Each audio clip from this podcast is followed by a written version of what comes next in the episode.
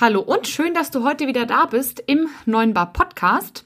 Das ist die letzte Folge der Serie rund um die Trends für die Gastro 2021 und ich schließe sie fulminant ab, zusammen mit dem Digitalisierungsexperten für die Gastronomie Markus Wessel. Wir kümmern uns heute um den Megatrend für die Gastronomie, nämlich Digitalisierung was Digitalisierung ist, wie du sie konkret in deinem Betrieb sinnvoll umsetzen kannst, also in welchen Bereichen das total wichtig ist und welche Do's und Don'ts du tun oder nicht tun solltest, das erfährst du heute. Kurzer Hinweis, Markus und ich wollten das Ganze in 35 Minuten abkanzeln. Wir sind bei über einer Stunde rausgekommen. Nimm dir also ein bisschen Zeit für diese absolut informative und sehr, sehr spaßige Folge. Und jetzt viel Spaß damit. Hallo, Servus und herzlich willkommen beim Podcast 9 Bar, dem B2B-Podcast rund um Kaffee, Gastro und Co. Hier geht es um aktuelle Gastrothemen, alles rund um das Thema Kaffee und wie du mit einem besseren F&B-Konzept mehr aus deinem Gastbetrieb holst.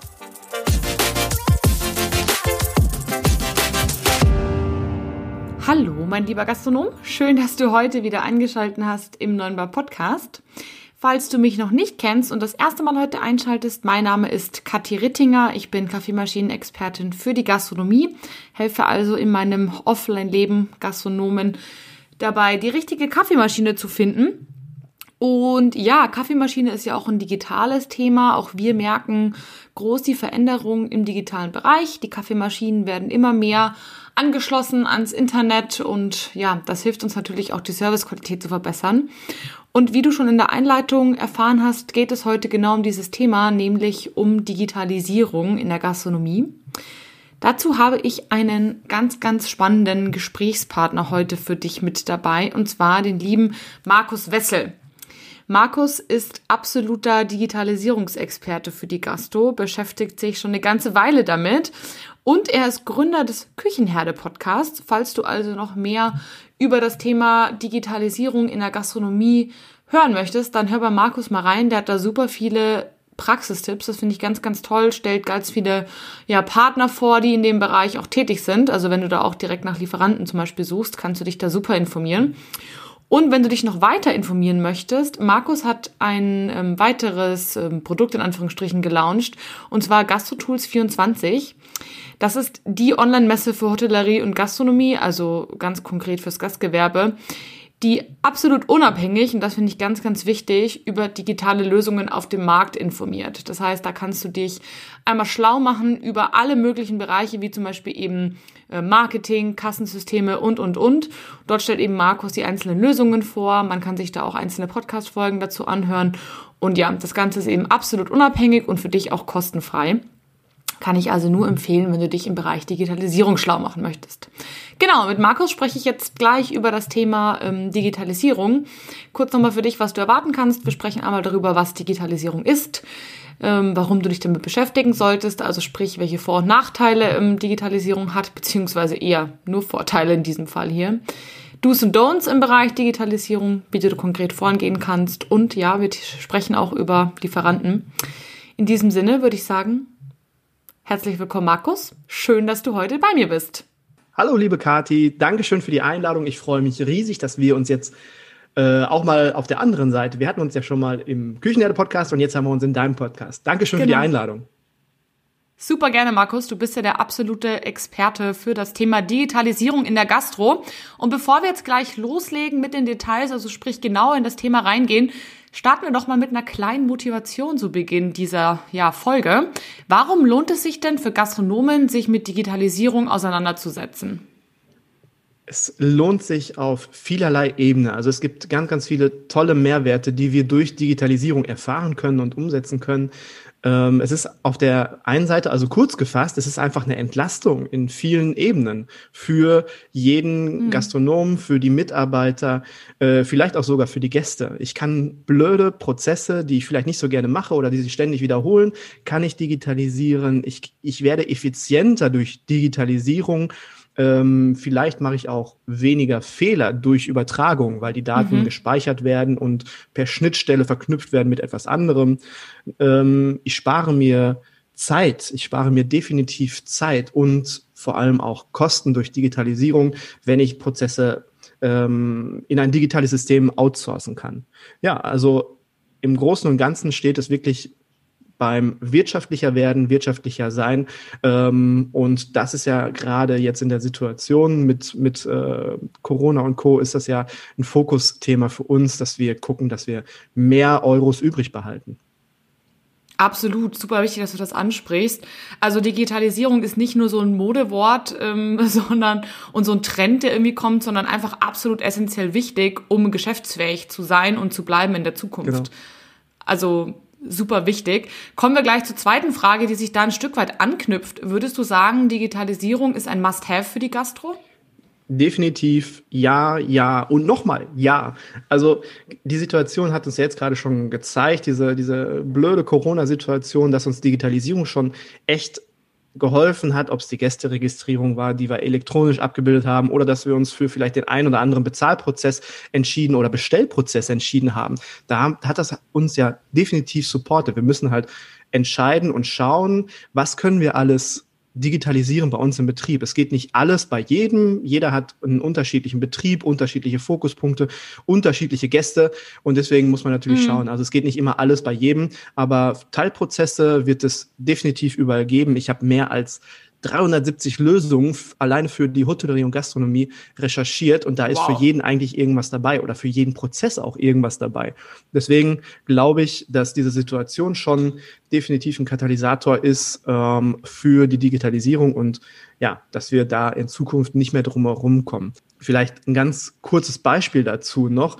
Die, Super gerne. Die, die ähm, Preissensibilität unserer Gäste ist ganz schwierig manchmal. Die schauen sich dann auf der Karte, schauen die sich dann ähm, die Gerichte an, sehen dann, oh, äh, das ist uns ja vielleicht zu teuer, wir gehen jetzt woanders hin. Also diese Preissensibilität ist noch nicht da, dass ein Schnitzel nicht mehr 15 Euro kostet, sondern 23 Euro kostet. Und mit diesen 23 mhm. Euro oder mit dem Geld, was wir für diese Schnitzel bekommen, bezahlen wir unsere ganzen Prozesse. Also vom Einkaufen, Schnitzel braten, Schnitzel servieren und so weiter. Also alles, was da hinten dran hängt, bezahlen wir mit diesen 15 Euro. Und ja. diese 15 Euro reichen einfach nicht mehr aus. Also ich müsste für diese Schnitzel wirklich 23 oder 25 Euro be bekommen, damit ich diese Prozesse bezahlen kann. Und Digitalisierung hilft uns halt definitiv, diese Prozesse, diese Kosten für diese ganzen Prozesse zu reduzieren. Dass ich halt wirklich sagen kann, okay, diese Schnitzel kann ich für 21 Euro, jetzt einfach nur um eine Zahl in den Raum zu schmeißen, kann ich ein mhm. bisschen günstiger anbieten, weil ich meine eigenen Prozesse reduziert habe, die Kosten reduziert habe. Genau. Und das ist natürlich super, um das äh, Beispiel zu beenden, denn wenn ich Produkte habe, die eh schon attraktiv sind, werden die quasi noch attraktiver. Und wenn ich es schaffe, diese dann noch mehr zu verkaufen, steigere ich den Gewinn quasi auf der bestehenden Basis. Bam, wir können, wir können eigentlich abschließen jetzt. Perfekt. ja, zack, bumm. Jetzt wisst ihr, warum ihr euch bei Markus mal umschauen solltet auf der Seite. Bevor wir jetzt gleich noch tiefer einsteigen, ähm, würde ich gerne einmal ordentlich aufräumen. Digitalisierung ist für mich zumindestens genauso ein Gummiwort wie Nachhaltigkeit. Damit mhm. habe ich ja schon aufgeräumt. Markus, magst du uns einmal kurz und knapp erklären, was ist Digitalisierung? Ich habe in einem letzten Podcast oder der vorletzte Podcast war das äh, zum Thema Nachhaltigkeit, habe ich zum ersten Mal das Wort Gummiwort gehört. Ich habe mich köstlich, köstlich amüsiert. Ich kannte das Wort nicht. Ich freue mich, dass du es jetzt mit mir zusammen auch einmal benutzt. Ja, äh, Gummiwort, yes. definitiv. Wir sprechen alle über Digitalisierung, Digitalisierung hier, Digitalisierung da. Aber was ist das überhaupt? Was, was kann ich mit Digitalisierung überhaupt machen und was bedeutet das überhaupt? Und ich habe für mich selber, ich beschäftige mich ja jetzt schon ziemlich lange mit diesem Thema und ich habe für mich selber habe ich eine Definition entwickelt, was Digitalisierung eigentlich ist. Und äh, ich gliedere das in drei Teilschritte. Im ersten Schritt ist es mhm. einfach, Digitalisierung ist einfach das Umwandeln von Prozessen, von analogen Prozessen in digitale Prozesse oder in digitale Formate. Und zusätzlich dass ich dann durch diese Umwandlung Daten speichere. Das ist für mich so der erste Step. Der zweite Step ist, dass ich dann diese Systeme, die ich habe, ich gebe gleich auch noch mal ein Beispiel dazu. Das zweite mhm. ist, dass ich dann verschiedene Systeme miteinander verknüpfen kann digital. Und der dritte Step ist, dass ich diese Daten, die dann entweder verknüpft, ja, die verknüpft miteinander sind, dass ich diese, diese Daten nutzen kann, auslesen kann und dann halt auch wirklich lesen kann. Also, dass ich die so auswerte, dass ich die lesen kann und danach dann auch wirklich clevere Entscheidungen treffen kann. Ähm, ein tolles Beispiel dafür, das ist. Klingt super smart. Ähm, ich hoffe, ich habe das verständlich jetzt auch rübergebracht. Absolut. Aber ich kann das in einem Beispiel noch mal ein bisschen verdeutlichen. Das ist äh, mein absolutes Lieblingsbeispiel. Wir können uns jetzt mal einmal ähm, so eine alte Registrierkasse vorstellen. Ähm, eine mhm. alte, die noch so ein bisschen klackert, wenn man draufklickt und dann kommt so ein Zettelchen dabei raus und das geben wir dann den Kunden. Das gab's früher. Als ich früher Brötchen geholt habe, kriegte ich noch immer so ein kleines Zettelchen und die hatten so eine Kasse. Und diese Kasse, das ist der erste Step, das ist eine analoge Kasse und die wandle ich halt um in eine digitale Kasse, vielleicht mit Touch, ähm, Touchscreen, wo ich dann halt die ganzen Produkte hinterlegt habe. Und das ist dann der erste Step, dass ich umwandle von analog auf digital und dann auch diese Daten speichere, dass ich dann auf diese ganzen Knöpfe drücke und dann sehe, was habe ich für Artikel abverkauft und äh, wie teuer waren die Artikel, wie hoch war vielleicht der Wareneinsatz, wenn ich eine ganz clevere Kasse habe. Und das ist schon der erste ja. Step. Und ich, diese Daten, die dann erzeugt werden, die speichere ich, und ähm, kann die vielleicht dann auch, das ist jetzt der zweite Step, mit anderen Systemen verknüpfen, dass ich ein CRM-System da dran hänge, also so, mhm. so ein äh, Kundenbeziehungsmanagement, dass ich meine Kunden halt so ein bisschen gläsern mache, in Anführungsstrichen, natürlich DSGVO-konform, äh, dass ich vielleicht noch ein Reservierungssystem dranhänge. Also mit verschiedenen Systemen verknüpfe und dann die, mit den gleichen Daten arbeite, die in dieser Kasse erzeugt wurden. Und dann zum Schluss habe ich vielleicht noch ein Dashboard, wo ich diese ganzen Daten einsehen kann, lesen kann, Umsätze lesen kann, wann wurden welche Umsätze erzielt und ähm, kann da dann clevere Entscheidungen treffen durch diese Daten. Genau, das ist für mich Digitalisierung. Mega cool. Ich finde es auch gerade super spannend, ähm, kurzer Ausflug in unser eigenes Business von der Kaffeegruppe, denn wir laufen gerade den gleichen Prozess durch und ich konnte jetzt gerade ganz toll in meinem Kopf quasi schon Schritte abhaken. Habe ich schon gemacht, habe ich nicht gemacht. Also wenn es für uns gilt, dann natürlich auch für jeden anderen Bereich. Und ich finde, das hast du echt super gut, also wirklich perfekt erklärt. Ich glaube, jedem sollte jetzt klar sein, warum Digitalisierung auf jeden Fall ein Vorteil ist und dass man da super viel draus machen kann und super leicht auch besser werden kann, muss man auch ganz klar sagen. Mhm. Weil ohne Datenbasis wird es halt einfach schwer, sich zu verändern, wenn ich gar nicht sehe, sozusagen, was eigentlich in meinem Laden passiert. Ja. Und dabei hilft Digitalisierung auf jeden Fall. Markus, was würdest du denn sagen? Jetzt sitzen wir ja im, ich weiß gar nicht mehr, wie vielten Lockdown, auf jeden Fall im zweiten harten Lockdown. Mhm. Und für alle, die, die später hören, sich denken, was quatschen die zwei da? Was würdest du denn sagen, wie hat sich der Digitalisierungsaufwand durch Corona verändert? Ich glaube, da hatte ich gerade, glaube ich, schon mal kurz angeschnitten, dass Corona mhm ähm, so schon so ein kleiner Digitalisierungskatalysator ist, dass wir, glaube ich, in fünf Jahren noch nicht so weit gewesen wären, wie wir jetzt in diesem ein Jahr, ja, fast ein Jahr beschäftigt uns der Käse schon. Ähm, ja, ist krass. Wie weit, also so weit wären wir, glaube ich, in fünf Jahren nicht gekommen, weil diese, diese ganze Not und dieser ganze Schmerz, den wir erfahren haben, ähm, hat uns halt dazu gebracht, äh, schneller diese Schritte zu gehen, weil wir halt schnell gemerkt haben, okay, das hilft uns weiter. Also ich glaube, dass ähm, Corona auf der einen Seite dann doch schon uns geholfen hat. Ich habe zum Beispiel ähm, Kunden, die sagen, okay, die Situation, die jetzt so ist, wie sie ist, ähm, die können wir nicht ändern. Wir haben absolut keine, keine Handhabe. Wir können uns jetzt zu Hause hinsetzen und können äh, Trübsal blasen. Klar, ist eine traurige Situation und das wird wahrscheinlich auch viele Existenzen kosten.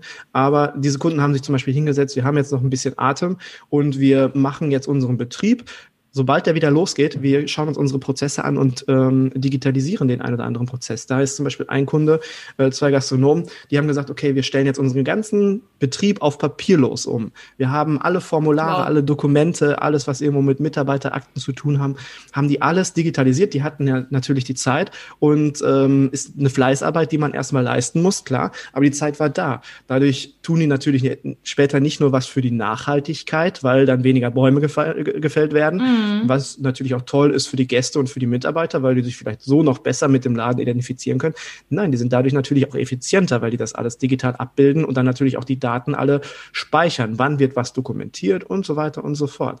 Und ähm, die gehen halt dann die sparen sich dann später Zeit in den Prozessen, wenn es in der operativen wieder losgeht. Und auch dieses Thema kontaktlos ähm, ist ja jetzt durch Corona ja. ganz, ganz groß geworden. Ähm, wir müssen, Total. Wir müssen ja versuchen, dem, dem Gast Sicherheit zu vermitteln. Weil der Gast, der ist jetzt gerade sehr verunsichert, wenn jetzt der, der Betrieb wieder losgeht, okay, jetzt stehen die ersten Impfungen an, aber viele Gäste werden immer noch verunsichert sein. Kann ich da gefahrlos reingehen? Muss ich vielleicht Angst haben, mich zu infizieren? Denken die an alles und so weiter?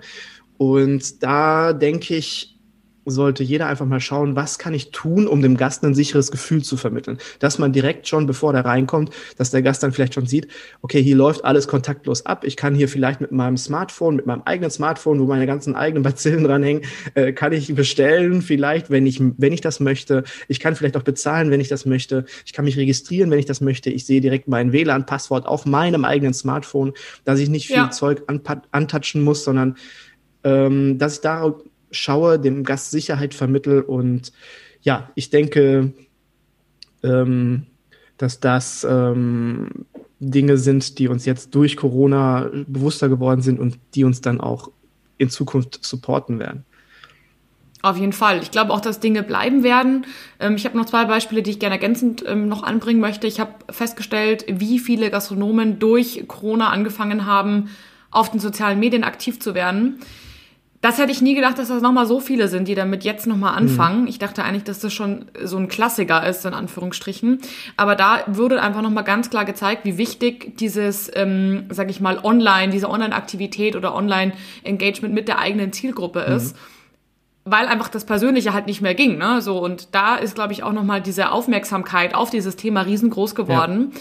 Plus, was ich noch gelernt habe von Jean Plonan tatsächlich, daran habe ich gar nicht nachgedacht, die Menschen, die noch mit diesem klassischen Reservierungsbuch arbeiten, so wie man das kennt, riesen, so ein riesen Lederschinken und dann x Seiten mit äh, einzelnen Zeilen, die haben jetzt ein Riesenproblem, weil die haben keine Möglichkeit, aus diesem Gekrakel über die letzten fünf Jahre Daten zu ziehen, um die Zielgruppe anzuschreiben ja. und zu sagen, hey, wir sind offen oder wir sind nicht offen oder hier kannst du äh, das To-Go-Angebot anschauen. Was natürlich jetzt ein eklatanter Nachteil ist gegenüber alle denen, die das haben und einfach sagen können, ich hau ein Newsletter raus mit einem Link, hier kannst du bestellen. Ja. So, und ähm, alle die, die jetzt sagen, ups, ich habe auch noch so ein Buch, ja, behaltet das auch von mir aus, aber pflegt halt die Daten, ne? Also guckt, dass ihr das irgendwie hinkriegt. Und ich glaube, das sind auch nochmal zwei ganz gute Beispiele in der Ergänzung, was Corona jetzt verändert hat zu dem Thema Digitalisierung. Ja, und zu dem, zu dem Reservierungsbuch. Es ist nie zu spät anzufangen. Also es ist natürlich jetzt schon ziemlich spät, aber mhm. ähm, es ist, man sollte trotzdem anfangen, weil diese, diese Daten, die sammeln sich halt mit den Jahren und äh, gerade beim ja. Reservierungsbuch, äh, das kann ich ja auch wieder ganz clever. Step 2 der Digitalisierung kann ich ganz clever mit meinem Kassensystem verkoppeln oder mit dem CRM-System. Und jetzt mittlerweile gibt es auch Reservierungstools, ähm, die jetzt nicht unbedingt eine, eine, eine mh, mm, na, mit jeder Reservierung eine Gebühr erheben, sondern eine pauschale Gebühr pro Monat, je nachdem, mhm. was für ein Paket ich habe. Und dann gibt es auch die Möglichkeit mit diesem Reservierungssystem, ähm, dass ich das an meine Newsletter answitche oder an meine Social-Media-Kanäle, ja, dass ich so direkt diese Daten miteinander kombiniere und dann meine Gäste durch mein Reservierungsbuch erreiche. Also sowas, solche Lösungen gibt es auch mittlerweile. Super cool. Und so smart. Also ich muss immer wieder ich sagen, ich bin so begeistert, wenn ich von solchen Lösungen höre, weil ich halt weiß, ich bin selbst der Vertriebler, ich weiß um den Wert solcher Informationen ihr könnt einfach viel genauer darauf eingehen, was eure Zielgruppe möchte. Ja. Also ihr seht schon, wir sind beide auf jeden Fall digitalisierungsbegeisterte Menschen mhm. und ähm, wollen euch jetzt auch äh, zu einem oder einer machen. Und ich würde sagen, lass uns mal ein bisschen in die Praxis gehen, denn jetzt haben wir ja schon viel darüber gesprochen, warum das was Wichtiges ist und so weiter und so fort. Jetzt sagen aber Gastronomen, die vielleicht noch nicht so digital unterwegs sind, boah, ich fühle mich da wie so ein Ochs vom Berg, äh, kleiner Gastronom, großer Berg. Mhm was mache ich denn jetzt? Wie komme ich denn sozusagen da voran? Ich würde gerne da jetzt auch irgendwie anfangen mit dieser Digitalisierung, aber ich weiß nicht so genau wie. Wie gehe ich denn ganz am Anfang vor? Okay. Ähm, ich habe ähm, die Erfahrung gemacht, dass es wirklich im ersten Step wirklich clever ist, dass man sich überlegt, welche Herausforderungen habe ich? Welche Herausforderungen sind so meine größten? Ähm, möchte ich Prozesse verschlangen? Also, dass ich mir wirklich einfach mal Fragen stelle über meinen Betrieb, mich hinsetze mit dem Käffchen mhm. und dann überlege, was sind meine Herausforderungen? Will ich Prozesse verschlanken? Will ich vielleicht meine Gäste besser erreichen oder aus meinen Gästen Daten erzeugen? Möchte ich mit meinen Mitarbeitern Zeit sparen oder die, gesam die gesamten Prozesse, die mit meinen Mitarbeitern zu tun haben? Ähm, komme ich gleich nochmal zu. Möchte ich damit Zeit sparen? Möchte ich vielleicht mein HCCP optimieren? Möchte ich äh, vielleicht meinen Einkauf oder meinen, meinen gesamten Warenfluss, mein gesamtes Warenmanagement Äh, möchte ich das vielleicht optimieren? Möchte ich mir als Chef, möchte ich mir selber Chef oder Chefin äh, Zeit sparen? Oder geht es mir insgesamt um Kostenreduzierung und äh, oder möchte ich meine Mitarbeiter effizienter einsetzen? Also diese Fragen sollte man sich erstmal stellen, damit man eine ungefähre Richtung hat, wo es hingehen sollte. Und dann hat man mhm. vielleicht ähm, sich vier, fünf, sechs Fragen aufgeschrieben, die vielleicht in unterschiedliche Richtungen gehen, die vielleicht sagen, okay, ich möchte meine Mitarbeiter effizienter einsetzen, ich möchte auch gerne meinen Warenfluss äh, bearbeiten, also meinen ganzen mein ganzes Warenmanagement meine ich, also von Bestellung bis Inventur. Und dann mhm. ähm, ist es ganz clever, dass ich mir, ich mache das immer in so einer Drei-Schritte-Regel oder Drei-Schritte-Formel, so eine Prio-Formel, dass ich mir erst mal alle meine analogen Prozesse, wir denken an diese Registrierkasse, die noch Geräusche macht, ähm, dass ich mir alle meine analogen Prozesse aufschreibe. Die schreibe ich mir wirklich auf ein Blatt Papier und daneben schreibe ich mir auf, wie viel Zeit ich dafür brauche, für diesen Prozess. Sage ich mal, im Monat brauche ich für die Situation Warenbestellung, brauche ich 30 Stunden. 30 Stunden, weil mhm. ich mache das noch mit dem Zettel und mit dem Stift. Ich gehe ins Kühlhaus, schreibe das alles auf diesen Zettel. Dann gucke ich, was ich für Ware brauche, gehe mit diesem Zettel, wo ich was mit dem Stift draufgeschrieben habe, gehe ich wieder in mein Büro, schreibe das in der Excel-Tabelle, dann drucke ich diese Excel-Tabelle aus, lege die ins Fax und fax die zu meinem Lieferanten. Das ist natürlich ein krasses Beispiel, ist ein sehr umständliches Beispiel, aber ich weiß. Aber wahrscheinlich Realität häufig. Ja, also ich glaube, das passiert noch in dem einen oder anderen Fall. Aber das ist natürlich ein sehr langer Prozess und da kann ich mir natürlich mega viel Zeit sparen. Ich habe jetzt für mich entschieden, ich ähm, oder gerechnet und ich brauche in etwa 30 Stunden pro Monat für diese, diese, diese Warenbestellung, für, alleine für diesen Prozess. Ähm, und dann, wenn ich alle meine analogen Prozesse aufgeschrieben habe, habe dann im zweiten Step geguckt, wie viel Zeit brauche ich für diese analogen Prozesse. Dann kann ich im dritten Step, kann ich mir überlegen, welcher äh, Prozess spart mir am meisten Zeit und wo erwarte ich den mhm. meisten Output. Das muss jetzt keine wissenschaftliche Berechnung werden. Das kann ich ganz nach Bauchgefühl machen und dann kann ich mich zum Beispiel für dieses Beispiel, was ich gerade genannt habe, mit der Warenbestellung, kann ich mich dafür entscheiden und kann sagen, okay, das erste, was ich jetzt mache, ich gehe Schritt für Schritt. Das erste, was ich jetzt mache, ist diesen Step Warenbestellung. Den Prozess der Warenbestellung digitalisiere ich. Also das wäre auch eine Möglichkeit, ähm, wie man sich entscheidet, den ersten Schritt zu tun. Das finde ich cool, was du gerade angesprochen hast, denn also ich, ich kann es total verstehen, wenn man Digitalisierung hört und dann hat man tausend Möglichkeiten. Ich sag mal, das ist immer so ein bisschen wie auf Tinder, ne? Äh, tausend Frauen oder tausend Männer und tausend Möglichkeiten mhm. und man weiß eigentlich nicht so genau, was man ja. will. Und so ist es ja eigentlich auch bei Digitalisierung. Und ich finde es oft schwer, am Anfang Ziele zu formulieren, wenn man gar nicht weiß, wo geht die Reise eigentlich ja, hin. Genau. So, was ist denn jetzt die Traumfrau oder der Traummann? Und vielleicht könnte es dann in dem Fall sinnvoll sein, wirklich zuerst mal einfach alles aufzuschreiben, was man so mhm. macht, jeden Tag, ja. wie eben Prozesse. Ja und einfach wirklich mal aufzusummieren, wie lange brauche ich dafür. Und dann sehe ich ja schon, wenn ich sehe, Position Nummer eins ist Ware bestellen, was sehr traurig wäre, wenn das so wäre. Und da steht eine Riesenzahl dahinter, dann weiß ich, okay, wenn ich das verbessere, habe ich wahrscheinlich den meisten, die meiste Veränderung sozusagen in meinem Betrieb oder die schnellste Veränderung. Und das ist natürlich mega cool, weil ich sehe, okay, ich kann von x Stunden oder Minuten auf x Minuten vielleicht runter, wenn ich mir so ein paar Lösungen anschaue. Hm. Und das ist ja super, weil dann kann ich auch daraus wiederum ein Ziel formulieren, ohne dass ich jetzt von Anfang an weiß, was ich eigentlich ändern will. Ja. Alles natürlich, genau. kennen wir ja. Ich hatte, ich hatte mal super cool. ähm, einen, einen Kunden, oder ich habe einen Kunden, ähm, der ist auch auf mich zugekommen, hör mal zu, Markus, äh, bei uns ist eigentlich soweit alles in Ordnung. Also wir haben viele Gäste, wir haben viel Umsatz, aber wir sind nicht so effizient, wie ich es mir gerne wünsche. Also ich weiß, wir haben, äh, wir können Kosten sparen durch, durch Prozessoptimierung. Kannst du uns ein bisschen supporten? Mhm. Und bei dem haben wir es halt so gemacht, dass wir auch Prio 1, 2, 3, also wir haben alle analoge Prozesse aufgeschrieben, aber wir haben es erstmal nur mit ihm gemacht. Also alle Prozesse, die im Laden waren, erstmal beiseite geschoben und haben es nur mit ihm gemacht und haben mhm. ähm, im Backend haben wir ihm insgesamt durch diese drei Schritte Formel haben wir dann in den ersten Schritt durch umgesetzt, dann haben wir den zweiten Schritt, dritter Schritt, vierter Schritt und wir haben ihm pro Woche haben wir acht Stunden gespart. Also der hat sich wirklich Boah. einen normalen Arbeitstag pro Woche gespart und hatte dann so die Möglichkeit, weil wir das ja dann schon viermal gemacht hatten, diese Prozessumsetzung, hatte er dann die Möglichkeit, ähm, mit seinen Leuten die Prozesse im Betrieb umzusetzen. Er hatte dann auf einmal acht Stunden mehr Zeit und konnte dann mit seinen Leuten arbeiten und in seinem Betrieb arbeiten. Und das war halt Mega cool. ein richtig cooles Beispiel. Super gut. Okay, jetzt mal angenommen, ich habe mir die Prozesse überlegt und ich habe mir eine Liste gemacht und mir aufgeschrieben, okay, das sind so die größten Zeitfresser oder Kostenfresser. Ich meine, jeder von uns hat ja auch so ein bisschen ein Gefühl. Also ich weiß nicht, wie es euch geht, aber wenn ich bei mir im Betrieb arbeite und ich mache manche Aufgaben, kennt ihr dieses Gefühl, dass man da sitzt und sich denkt, Mann, das muss doch einfacher gehen oder schneller gehen und man ist so ein bisschen genervt. Das sind meistens genau die Momente, wo man wachsam sein sollte.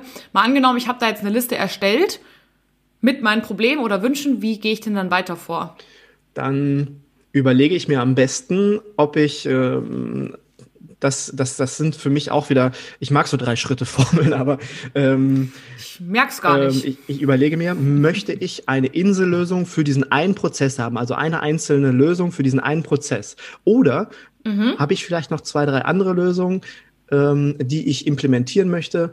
Also suche ich mir eine All-in-One-Lösung, wo vielleicht drei, vier Prozesse mit abgebildet werden. Oder entwickle ich, möchte ich eine langfristige Strategie entwickeln, im, also der dritte Step, möchte ich eine langfristige Strategie entwickeln, wo ich wirklich über die nächsten ein, zwei, drei Jahre der Digitalisierung nachdenke, dass ich alles versuche, dass ich mich direkt für Tools entscheide, die miteinander verknüpfbar sind. Dass ich halt nicht mhm. nur auf Insellösungen gehe, die halt nur alleine arbeiten, oder vielleicht nur auf All-in-One-Lösungen gehe, die drei, vier Tools abdecken, aber nicht mehr. Oder ich entwickle eine Gesamtstrategie und entscheide mich direkt für Tools, die später auch langfristig miteinander verknüpfbar sind. Das sollte ich mir erstmal okay. überlegen. Das wäre der erste Step. Ähm, und wenn ich mich dann dazu entschieden habe, dann jetzt äh, hätte ich eine Zehn-Schritt-Formel, ähm, dann, dann geht's ja dann in die Umsetzung. Wie setze ich dann eine digitale ja. Lösung um?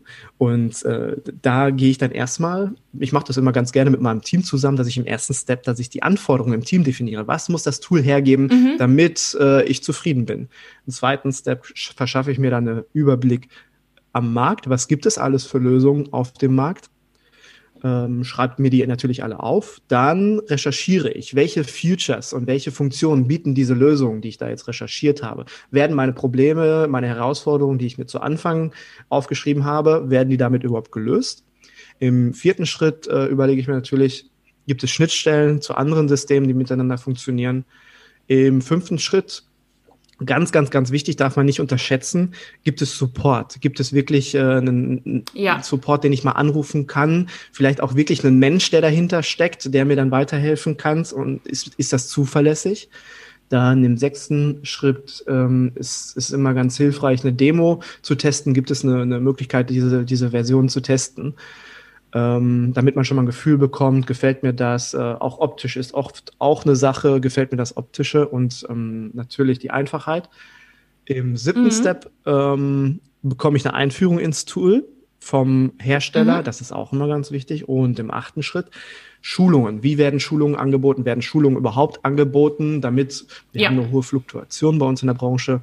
Wie geht es mit neuen Mitarbeitern? Wie werden die an das Tool herangeführt?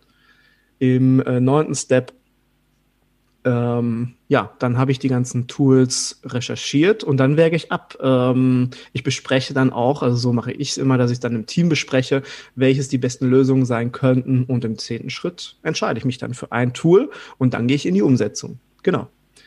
Mhm. Super cool. Ähm, ich finde es toll, dass du vor allem auch die, ich sage jetzt mal nicht so bequemen Teile angesprochen hast. Denn wir kennen das alle, uns nervt irgendwas im Betrieb, dann fängt man wild an zu recherchieren, aber viel wichtiger als anzufangen zu recherchieren ist die Bestandsaufnahme. Wir haben das auch immer im Kaffeemaschinenbereich. Die Leute kommen mit Wünschen zu uns, die sie sich so auf die Schnelle überlegt haben. So, ich hätte jetzt gern einen Siebträger. In deinem Fall, ich hätte jetzt gern Personalplanungssoftware, weil dieses Zettel- und Papiergedöns nervt mich, ich mache das jetzt alles nur noch online. Mhm. Nur was das genau können soll, das ist eigentlich der, der wichtigste Teil, ja. weil nichts ist ja schlimmer und jeder kennt es wahrscheinlich. Also ich sag mal im kleinen Bereich, jetzt im App-Bereich, wenn man für irgendein Problem im privaten Bereich sich eine App runterlädt und sich denkt, das muss es ja können, um das Problem zu lösen, was ich habe, und dann teste ich die App und stelle fest, die kann irgendwie das gar nicht, was ich will, und man nervt sie wieder entlöscht. Äh, ja, genau. Löscht sie wieder entnervt, so mhm. rum. Nur im großen Stil verbrennt das halt einfach einen Haufen Kohle. Und ähm, ich habe letztens mich mit einem Gastronom unterhalten. Der hat inzwischen die vierte Kassenlösung. So muss ich mal überlegen, vier Stück. Mhm. Weil keine das konnte, was er braucht. Ja. Wo ich mir dann auch gedacht habe, okay, vielleicht wäre es sinnvoll, sich, bevor man eine Kasse sich holt, mal sich Gedanken zu machen, was soll die denn überhaupt können. Ganz genau. Das ist. So, und deswegen finde ich es ganz toll, dass du das angesprochen hast, weil das ist eigentlich der wichtigste aller wichtigen Schritte und das auch mit dem Personal abzuklären. Weil ich habe es ganz oft, dass sich Leute bei uns eine Kaffeemaschine kaufen, ohne mit ihrem Personal zu sprechen. Und dann funktioniert es natürlich auch am Ende nicht. Meine und bei deinen Tools wird das nicht anders sein. Die, ähm, meine Mitarbeiter, meine Leute, die sitzen ja an der Front und die kennen diese Feinheiten. Wenn ich jetzt nicht direkt immer im Betrieb ähm, stehe und nicht direkt immer mit diesem Tool arbeite, egal ob es eine Kasse ist oder ein anderes Tool, meine Leute wissen mhm. meistens wirklich am besten Bescheid. Und deswegen im Team, erstens ist es dann äh, besser, dann weiß ich, viel, viel besser, was meine Anforderungen später sind. Und diese ganze Umstellungsprozess, der wird auch einfacher, weil diese, meine Mitarbeiter werden sich dann nicht so vehement dagegen wehren, weil ich habe sie in diesen Prozess mit reingeholt und wir, ja. wir basteln das zusammen dann später um. Und vielleicht habe ich dort noch jemanden sitzen, der 22 ist, der digital viel besser aufgestellt ist, also so Digital Native, sagt man ja dazu, mhm, ähm, der dann mhm. sagt, oh, cool, cool, dass ich damit bei, bei sein darf und ich helfe jetzt noch ein bisschen mehr bei der Umsetzung als ähm, als eigentlich von mir gefordert wird. Und das, was du gerade sagtest, Absolut. mit den Anforderungen, das ist so, so wichtig, weil wenn ich dann später ein Kassensystem habe, dann habe ich vielleicht auch mein viertes Kassensystem, wo ich dann wieder später feststelle, oh, das war äh, war es nicht. Nicht nur, dass ich dann vier Kassensysteme hatte, sondern jede Umstellung muss man sich auch denken. Also Digitalisierung, ähm, die Umsetzung von Digitalisierung frisst ja auch Ressourcen. Also erstmal muss ich Zeit investieren, ich muss Manpower investieren und ich muss IT-Kapazitäten mhm. muss ich zur Verfügung stellen. Oh ja. Also das ist ganz, ganz wichtig. Und wenn ich das viermal einsetze, viermal umsetze, dann habe ich da ganz, ganz viel Zeit verbrannt. Ähm, deswegen vorher lieber einmal eine Minute länger überlegen. Genau, also ich glaube, da haben wir jetzt schon mindestens äh, jeweils ein Do und ein Don't äh, erwähnt. Also im Sinne von, guck dir die Anforderungen an vorher und ähm, mach das nicht einfach blind. Denn das ist auf jeden Fall ein Don't, Geld zu verbrennen und auch Ressourcen zu verbrennen und vor allem auch Mitarbeiter werden so angenervt sein, wenn ihr das fünfte Mal irgendein System einführt, was halt nicht funktioniert und jeder kennt's, wenn die Bedienungen schon die Augen verdrehen, weil der Chef wieder mit irgendeinem Kram daherkommt, der dann nachher eh nicht funktioniert. Und das wollt ihr nicht in eurem Betrieb. Nein wirklich nicht. Markus, ich würde gerne noch ein bisschen konkreter werden, weil ähm, ich bin mir jetzt sicher, dass nicht jeder gleich äh, Zettel und Stift in die Hand nimmt und direkt mal seine Prozesse überlegt. Können wir denn so ein bisschen mal darüber sprechen, welche Digitalisierungsbereiche es in der Gastro gibt? Also kann man da so Überbegriffe nennen, über die man mal nachdenken kann, bevor man sozusagen die einzelnen Prozesse überlegt? Mhm. Also ich habe ähm, mir da mal drüber Gedanken gemacht und habe daraus acht äh, Digitalisierungsbereiche oder Einflussfaktoren für Digitalisierung ähm, rausgeschrieben, also so Oberbereiche. Und mhm. ich stelle das bildlich, stelle ich das immer ganz gerne in so einem, so einem ähm, Kreis dar. Das ist so dieser Digital Circle, nenne ich den. Das ist dieser Betrieb, das ist unser Betrieb und dieser Kreis, dieser Kreis ist aufgeteilt in acht Kuchenstücke. Und ähm, ja. jeder Kuchenstück ist ein Bereich, den ich digitalisieren kann oder ein Bereich, der ähm, Prozesse erzeugt, die entweder analog oder digital dargestellt werden. Mhm. Ähm, da gibt zum Beispiel den Mitarbeiter, ist ein äh, digitaler Bereich. Der Mitarbeiter ist sogar ähm, der digitale oder der Bereich, der am meisten Prozesse erzeugt, wo man am meisten Zeit investiert und wo man am meisten auch digitalisieren kann. Also von meinen 370 recherchierten Lösungen hat sich bestimmt 20 Prozent, wenn nicht sogar 25 Prozent alleine um das Thema Mitarbeiter gedreht. Und ähm, krass. Dann gibt's natürlich noch den, den Kandidaten. Also ich sage immer ungern Bewerber, sondern ich sage immer gerne Kandidat. Das ist ein wenig wertschätzender. Mhm. Ähm, da gibt's viele digitale Möglichkeiten oder Möglichkeiten der Digitalisierung der Prozesse. Dann gibt es die Bank natürlich durch Thema Online-Banking und Geldtransfer dann den Bereich Geschäftsführer oder Geldgeber, dass ich dann halt Tools äh, nutze, damit der äh, Geschäftsführer, Gesellschafter, dass der dann direkt einsehen kann, wie sieht's aus mit meinem Betriebsergebnis gerade, wie sieht die Live-BWA mhm. aus, dann natürlich das Finanzamt und der Steuerberater, dass ich dann halt meine Kasse direkt verknüpfen kann mit dem Steuerberater, dass er direkt meine Umsätze hat, dass ich keinen mühseligen Monatsabschluss mehr machen muss, sondern ja. dass das alles in Echtzeit rübergespielt wird. Natürlich auch ein großer Punkt, meine Lieferanten ist auch nochmal so ein, so ein Einflussbereich. Meine Lieferanten kann ich zum Beispiel so mit einbeziehen, dass ich den ganzen Warenfluss, dieses ganze vom Bestellen übers ähm, Lagern, über, über, über Rezeptieren, Speisekarte bis hin zur Inventur, also der ganze Warenfluss, dass ich den digitalisiere. Und natürlich auch ein großer Punkt, das ist der zweitgrößte Punkt, den ich digitalisieren kann, das ist der Bereich der Gäste. Mhm. Genau. Und da, okay, da muss man sich halt überlegen, jeder Einflussfaktor ähm, erzeugt Prozesse und jeder Einflussfaktor ähm, oder die Prozesse, die in diesem Einflussfaktor erzeugt werden, kann ich entweder analog darstellen oder digital. Mhm. Wow. Also acht große Bereiche. Ich würde sagen, ich bastel nachher mal so, einen kleinen, äh, so ein kleines Chart als Kuchen, wo wir die Bereiche nochmal reinschreiben, damit man die vielleicht sich auch ausdrucken kann und einfach so ein Stück weit abarbeiten und sich daran entlang hangeln. Mhm. Die packe ich dann nachher nochmal in die Show Notes. Ich mache dir da einen kleinen Digitalisierungskuchen draus. Mhm. Ähm, was würdest du denn sagen, Markus, wenn wir jetzt nochmal über das Thema Bereiche sprechen? Da geht es mir jetzt gar nicht um die großen Themen, sondern auch um die, gern um die kleinen Details. Welche drei Bereiche, Themen, Unterthemen, wie auch immer man es nennen möchte, Lösungen, würdest du sagen, sollten auf jeden Fall, Klammer auf, in 95 Prozent der Fälle, Klammer zu, digitalisiert werden? Wo siehst du den meisten Nutzen? Ähm, das kann man ganz stark verknüpfen mit dem, worüber wir gerade gesprochen haben, mit dem Bereich, mit den Einflussfaktoren. Da hatte ich ja schon gesagt, dass, dass Gäste und Mitarbeiter so die meisten mhm. Prozesse erzeugen. Und äh, zum Bereich des Gastes gehört ja ganz klar die Kasse. Äh, die Kasse ja. ist sozusagen das Herzstück eines Unternehmens. Dort ähm, kann man viele, viele andere Systeme mit per Schnittstelle mit mit äh, kombinieren. Also bei der Kasse sollte man sich am meisten Zeit nehmen und äh, Gedanken machen, was für eine Kasse ich bei mir implementiere, weil das wirklich tatsächlich das Herzstück ist. Also ich habe die Möglichkeit in der Kasse mit der Kasse habe ich ähm, die Möglichkeit alles zu kombinieren. Wenn ich eine clevere Kasse habe, dann kann ich meine ganz, mein ganzes Personalmanagement mit verknüpfen. Ich kann meine Buchhaltung damit beknüpf, äh, verknüpfen, verknüpfen. Beknüpfen. Äh, mein ganzes Beschaffungsmanagement oder meine, mein Produktionsmanagement kann ich über die Kasse verknüpfen. Äh, Payment-Lösungen natürlich auch, die kann ich auch damit verknüpfen. Und dann den Bezug zum Gast, aber nicht nur offline, sondern online. Also alles, was mit der Homepage, Reservierungsportale, Social Media zu tun hat, ähm, Gastro-Guides, die es gibt, ähm, diese unzähligen.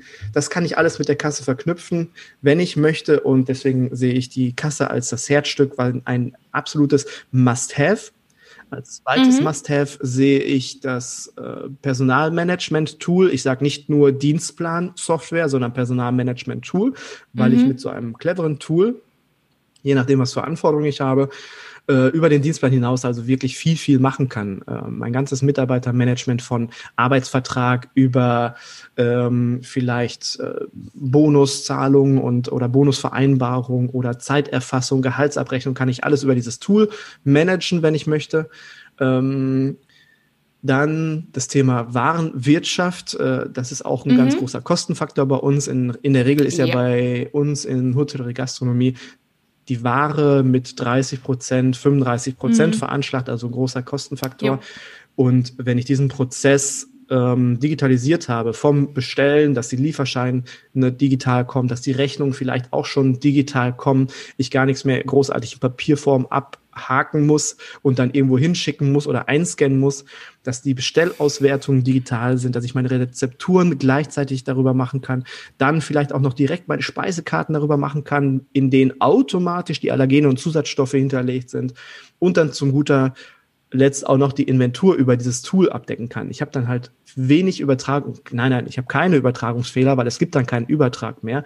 Das sind so die drei Must-Haves, mhm. die ich denke, die man haben sollte, um halt viel, viel ähm, effizienter zu werden, zu sein. Auf jeden Fall. Sehe ich tatsächlich genauso. Super spannend. Also muss ich auch noch mal ein bisschen drüber nachdenken. Ich werde es aber auch nachher noch mal in den Show Notes quasi zusammenfassen, ein Stück weit, damit sich jeder dann noch mal so ein bisschen einlesen kann, weil das war, ist, war und ist gerade sehr viel Content für euch, aber sehr wichtiger Content. Ich würde gerne noch mal auf einen Bereich zurückkommen, ähm, der ich dachte, oder über den ich dachte, dass ja eigentlich schon Standard ist und trotzdem passiert es mir immer wieder, dass ich irgendwo stehe und es nicht geht. EC-Zahlung. ähm, es gibt immer noch Gastronomen, die das aus Kostengründen, gehe ich mal stark von aus, nicht anbieten. Wie siehst du das und welche Möglichkeiten siehst du, dass Gastronome das Ganze möglichst kostengünstig anbieten können? Mm, ich bin ja grundsätzlich der Typ, der ohne Geld rumläuft. Also ich äh, versuche wirklich alles ähm, mit Karte abzudecken und ich informiere mich dann auch, ähm, wo kann ich kontaktlos, äh Quatsch, mit Karte zahlen oder vielleicht mit meinem Smartphone. Und äh, da schaue ich halt vorher wirklich im Internet und google das und schaue dann auch, wird dort angezeigt, also informiert der, der Gastronom, wo ich jetzt gerade vielleicht hingehe, das war jetzt vor Corona mhm. alles, ähm, bietet der Kartenzahlung oder sowas wie, wie PayPal oder sonst irgendwas, bietet der das an. Also ich schaue da ganz intensiv nach und da gibt es auch ähm, mittlerweile ganz, ganz viele Studien, dass sich alles in diese Richtung bewegt. Also man kommt nicht mehr drum rum. Man kommt nicht mehr drum rum, denke ich auch. Und ähm, seit 2018 zum Beispiel hat die Karte ja, die, die ganz normale EC-Karte, hat das Bargeld als beliebtestes Zahlungsmittel abgelöst. Und da gab es eine oh, ganz coole Studie, die hat damals, äh, darf ich den Namen nennen? Ja, ja klar, okay. Äh, damals haben Zahlungsdienstleister Concardis und das Handelsinstitut ECC Köln haben eine Studie ins Leben gerufen, ähm, die hieß oder die heißt Besser Bargeld los als Bargeld los. Ähm, und die hat sich auf das Zahlungsverhalten der Gäste konzentriert und Mhm. Ähm, man kann diese Studie auch bei Concardis irgendwo einsehen, ich glaube unter Newsletter. Und daraus kam aber, damit ich auch zum Punkt komme, daraus kamen drei Kernaussagen. Also zum ersten war es, dass Karten und Smartphones als Zahlungsmittel immer beliebter werden, klar. Als zweites war, wenn du bargeldloses Zahlen anbietest, erschließt du zusätzliches Umsatzpotenzial.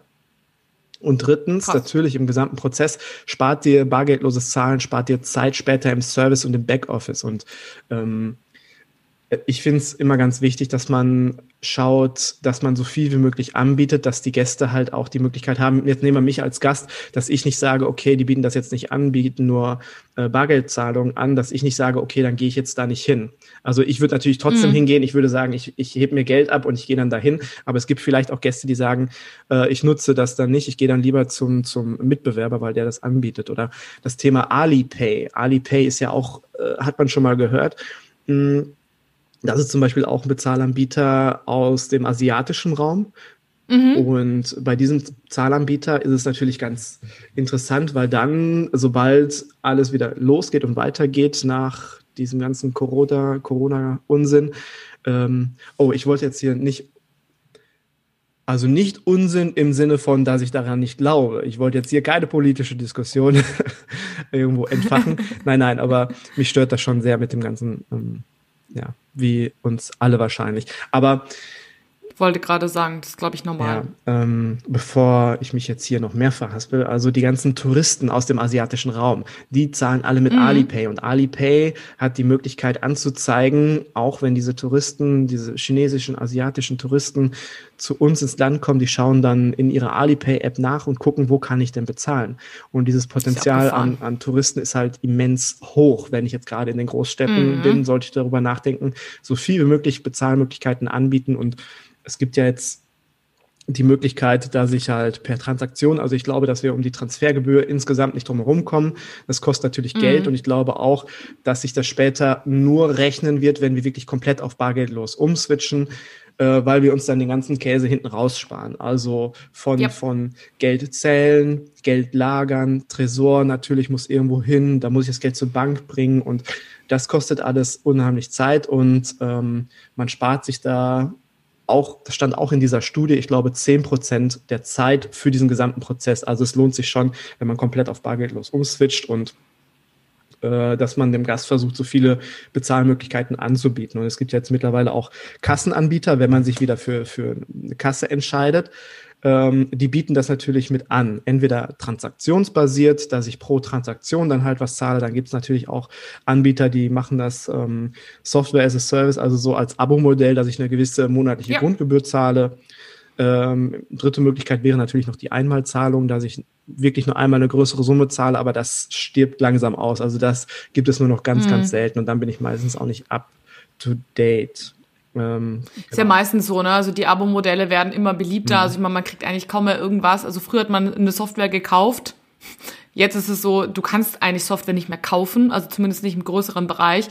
Da muss man sich einfach, glaube ich, ein Stück weit durchrechnen, wie viel meiner Gäste bezahlen mit Karte und wie viele nicht und wie verschiebt sich das im Laufe der x Jahre, mhm. Monate wahrscheinlich sogar eher. Ähm, und dann einfach gucken, was ist die günstigere Lösung für mich pro Transaktion oder eben pauschal pro Monat. Bei vielen wird es pauschal pro Monat sein, glaube ich persönlich, ja. weil einfach, ja, ist man ein bisschen flexibler. Aber das muss man wahrscheinlich einfach ein Stück weit ähm, analysieren. Den Tipp mit Alipay fand ich sehr interessant, habe ich tatsächlich noch nicht gehand, gekannt ähm, im asiatischen Bereich. Auf jeden Fall relevant, wenn der Tourismus wieder losgeht, für alle Großstädte, die einfach sehr viel mit, ja, oder für alle Gastronomen, die viel mit Touristen sag ich mal, hantieren, würde ich es jetzt mal nennen. Mhm. Super relevant, finde ich persönlich. Und du hast vorhin noch einen wichtigen Punkt gesagt. Du informierst dich darüber, ob du mit Karte zahlen kannst oder nicht. Ich stelle meistens erst kurz vor Bestellprozess fest, dass ich drei Euro zu wenig dabei habe. Und dann ist es meistens nicht mehr so cool, weil ähm, dann kann ich halt entweder in dem Moment nichts erwerben, wenn der Gastronom sagt, äh, geht nicht. Ja, oder ich tue es halt oder ich gehe halt woanders hin. Das ist so ein bisschen die Schwierigkeit und da, da verärgert man einfach, glaube ich, in 2021 auch echt einen Haufen Leute, wenn man das nicht anbietet, trotz der Krise, trotz diesem kontaktlos Gedöns.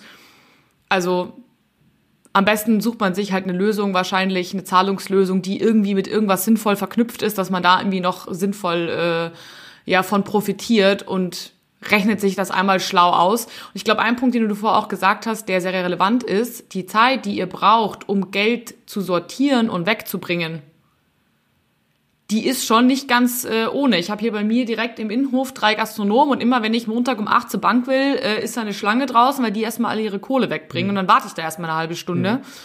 Und das ist gar nicht so trivial. Und jetzt kann man natürlich sagen, na ja, aber ich muss ja auch bei weniger, wenn ich jetzt weniger Bargeld nur noch habe, Klammer auf, weil ich jetzt nicht Bargeld komplett abschaffen will, Klammer zu, dann muss ich ja trotzdem noch zur Bank. Ja, natürlich, aber du kannst ja nicht so einen Stapel äh, Cash irgendwie da auf einmal reinstopfen. Also ob du jetzt dann fünf oder drei Durchgänge hast, wo du deine Stapel da reinpackst, dann hast du jetzt schon mal zwei weniger. Ne? Und das sind ja auch wieder fünf Minuten. Ja.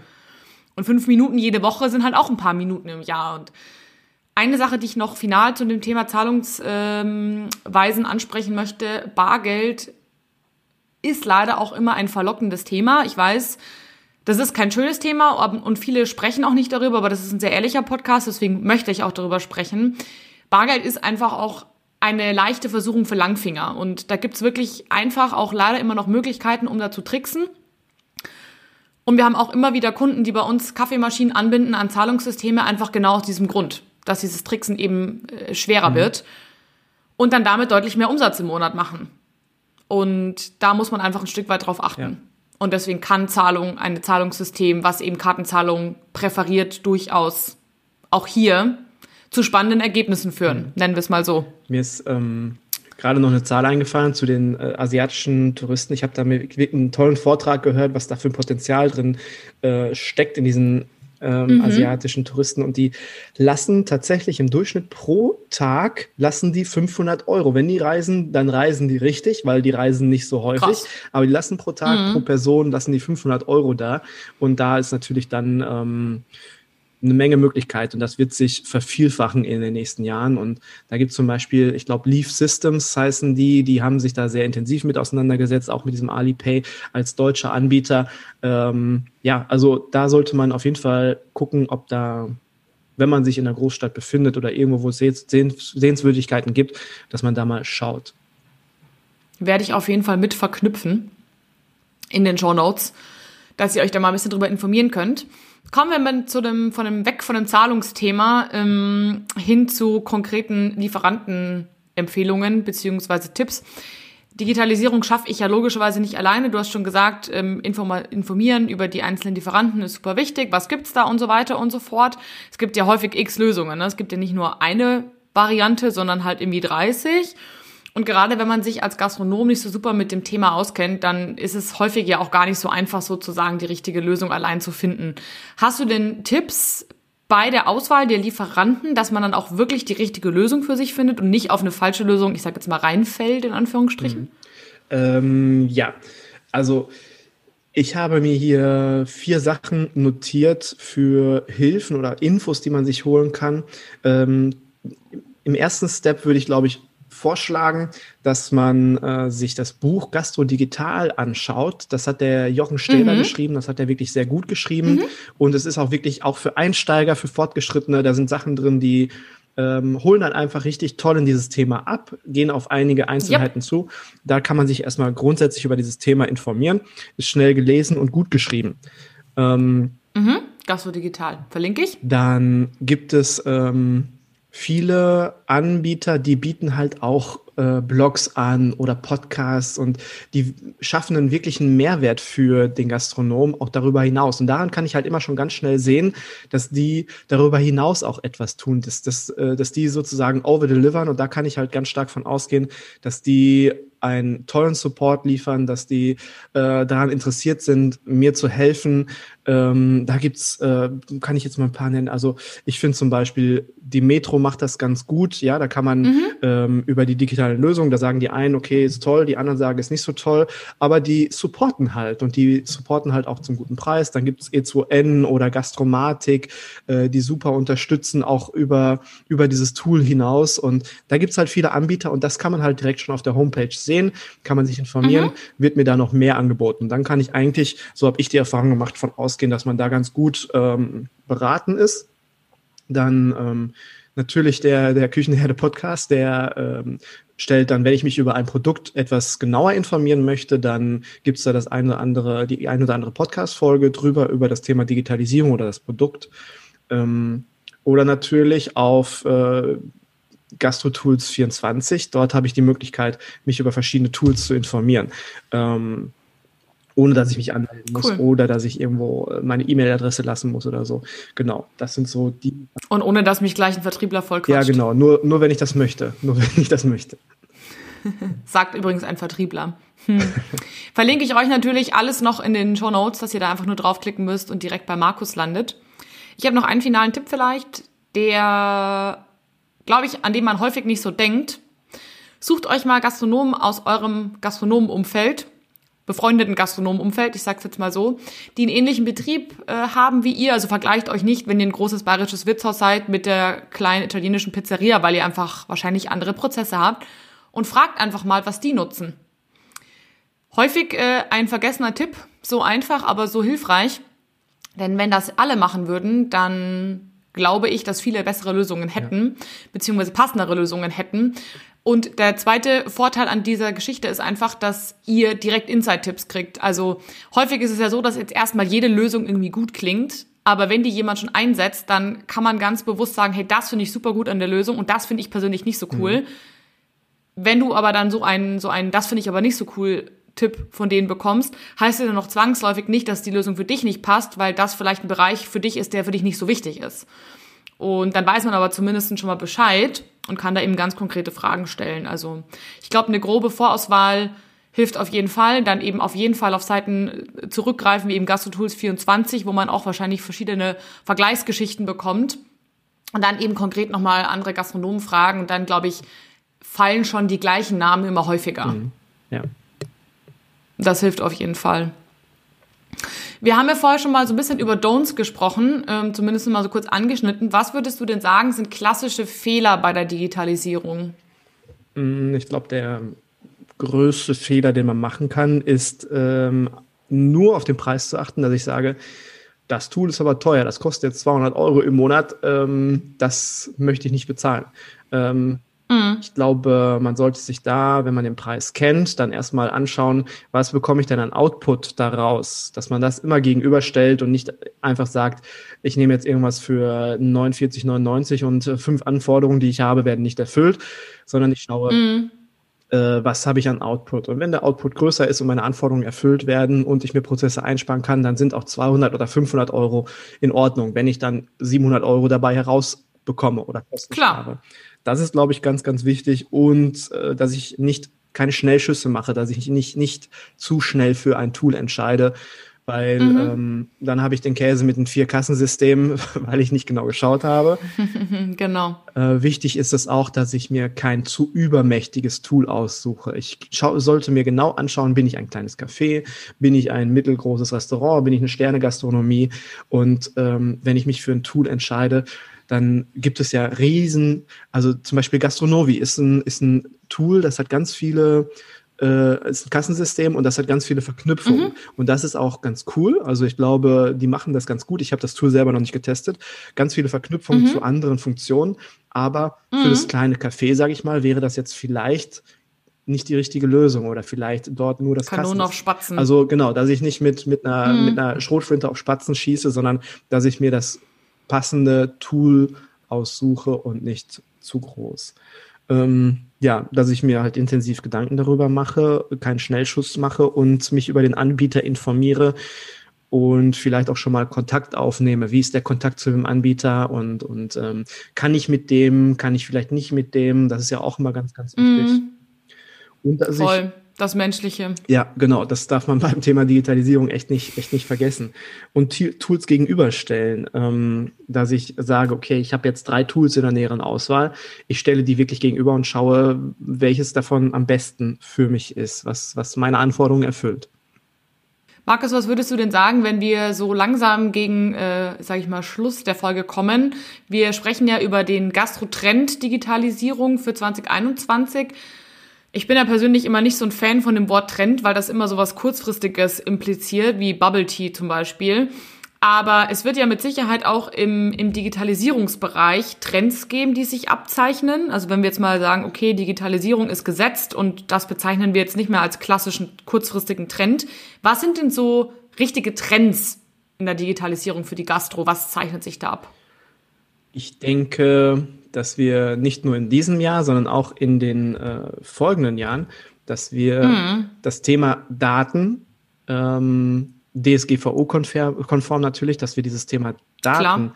immer mehr bespielen werden und das Thema ähm, Algorithmen sich immer mehr in unsere, in die Tools mit, mit äh, einfließen werden. Das Thema äh, mhm. KI. Ich, ich möchte mal ein Beispiel nennen, dann äh, kann man das, glaube ich, viel besser äh, viel besser verstehen. Wir nehmen mal ein Dienstplansystem, äh, das gibt es mittlerweile sogar auch schon, die, die machen das gar nicht so verkehrt. Äh, die arbeiten mit Algorithmen, die haben ihr Dienstplansystem oder diese, diese ähm, Datenbank haben die an Google angeschlossen, an verschiedene Wettervorhersagen. Ähm, und mm. dieses Dienstplansystem weiß zum Beispiel ganz genau, wann sind welche Veranstaltungen, wann ist die Messe in der Stadt oder ist jetzt gerade cool. das, das ähm, ähm, Münchner Oktoberfest. Oktoberfest, Dankeschön. Schreib's mir nur in die Wunde. Äh, tut mir leid, tut mir leid. ähm, ich würde auch mal gerne, wenn, ich glaube, ich war das letzte Mal vor zehn Jahren auf dem Oktoberfest. Mir fehlt das schon sehr. Herzlich willkommen, ähm, wenn es wieder geht. Ist das Oktoberfest oder wurde das aus äh, Gründen abgesagt? Ähm, wann findet die Messe statt? Findet noch irgendwelche anderen äh, Musicals oder irgendwelche Festivitäten statt? Ähm, ist gutes Wetter, schlechtes Wetter? Ist der Biergarten geöffnet oder ist er zu? Und das macht dieses Dienstplansystem automatisch, arbeitet damit und ähm, erstellt dann danach automatisch den Dienstplan und schaut, wie viele Leute ich einteilen muss. Das ist zum Beispiel ein Trend ähm, für, für die Zukunft. Dann äh, auch ein schönes Beispiel, Google arbeitet ja auch sehr gerne mit unseren Daten und auch mit unseren GPS-Daten. Das heißt, wenn ich jetzt ein Restaurant bei Google eingebe, dann kann ich ja mittlerweile auch schon sehen, wie ist es frequentiert, zu welchen Uhrzeiten ist jo. es frequentiert. Und die arbeiten natürlich mit unseren GPS-Daten. Das wird ein ganz großer, großer Punkt, dass wir später in unserer ähm, in unserem Advertising, dass wir, wenn wir Werbung schalten, als Hotelier, als Gastronom, dass wir dann auch mit GPS-Daten arbeiten, dass wir die Leute ansprechen, die vielleicht gerade in der Nähe sind, vielleicht gerade auf der Suche sind nach einem Restaurant zur Mittagszeit. Also das wird ein ganz großer Trend werden und natürlich ähm, die, die künstliche Intelligenz, künstliche Intelligenz, die wir dann halt in unseren äh, Tools mit, mit äh, implementieren werden. Und das sind die Sachen, die, denke ich, ganz stark auf uns zukommen werden. Genau. Super spannend. Also ich bin, bei mir kribbelt schon überall und ich würde gleich gerne direkt loslegen. Äh, ich habe leider nur keine Gastronomie. Sag mal, wie heißt das ähm, Personalplanungstool, was du gerade erwähnt hattest? Du hattest keinen Namen genannt, darfst du aber sehr, sehr gerne, dann verlinke ich das nämlich noch. Mhm. Das heißt Nesto. Nesto, okay. Gut, wird verlinkt, klingt nämlich super spannend und das ist, glaube ich, so, wir kennen das alle, Personalplanung hasst jeder wie die Pest, weil jeder hat irgendwie Sonderwünsche, ne? mhm. ne? Bitte nicht Montagnachmittag und Spätdienst bitte nur dann und so weiter. Mhm. Wenn man das da alles hinterlegen kann, plus sozusagen noch äh, die ganzen Faktoren, die man nicht unbedingt immer so in der Hand hat, ja, ist ja mega. Ja. Also das löst ja so viele Probleme auf einen Haufen. Äh, ja, bin ich gleich ganz sprachlos. Das passiert nicht so oft. Ein großes Thema in Deutschland ist ja auch äh, Datensicherheit. Wir haben es immer schon ein paar Mal so kurz vorsichtig mit eingeschoben, wenn es um Daten ging, DSGVO äh, hoch 1000. Mhm. Ich glaube, es gibt kein Land, was schlimmer ist als wir. Im Positiven natürlich auch, brauchen wir gar nicht drum rumreden. Ja. Es ist einfach wichtig, Datenschutz auch zu betreiben. Ähm, desto mehr ich digitalisiert bin, desto mehr Daten sind natürlich auch bei mir irgendwie vorhanden und im, im, um, im Umfluss, sage ich jetzt mal. Mhm. Wie sorge ich denn dafür, dass diese Daten die ich natürlich nutzen will und die ja wichtig sind, trotzdem irgendwie sicher, ich sage jetzt mal in Anführungsstrichen, aufbewahrt werden. Ich weiß gerade nicht, welches bessere Wort ich verwenden kann. Ja. Mm, das ist eigentlich relativ äh, kurz erklärt. Also ich achte immer darauf, dass ich mit deutschen Servern zusammenarbeite oder dass die ähm, mhm. äh, oder Schweiz, Österreich äh, genauso safe, also dass ich schaue, dass die definitiv irgendwo im deutschsprachigen Raum liegen. Ähm, da kann eigentlich nicht so viel passieren. Und ähm, mhm was ich auch ganz, ganz wichtig finde. Und das passiert meistens wirklich tatsächlich erst, wenn was Schlimmes passiert. Es ist jetzt mm. Hackerangriffe und so weiter. Das betrifft nicht nur die großen, sondern auch äh, kleinere oder mittelständische Unternehmen. Ich sollte mich definitiv irgendwo absichern, dass ich eine Versicherung gegen äh, Cyberkriminalität abschließe weil wenn es dann passiert ist und meine Daten, ich habe ein Kassensystem, dort sind die Daten meiner Gäste gespeichert oder ein CRM-System und dann kommt ein mhm. Hackerangriff, der liest die Daten aus und dann passiert etwas Schlimmes, dann habe ich das Problem. Und danach sollte ich und mich Da gibt's äh, Versicherungen, die man abschließen kann. Ich kenne zum Beispiel von der äh, HDI, die kümmern sich da ganz gut drum. Die sind auch im, ähm, na, mit der, mit der äh, die Hoga verbandelt, äh, die bieten da auch äh, vergünstigte Systeme an oder Versicherungen an. Und, mhm. ähm, ja, da gibt's halt Möglichkeiten und das sollte ich besser vorher machen. Das ist meistens nicht ganz so teuer. So kann ich mich ganz gut schützen vor so etwas. Okay. Gut. Den Tipp fand ich super mit den, ähm, sag ich mal, Servern im Dach, in der Dachregion.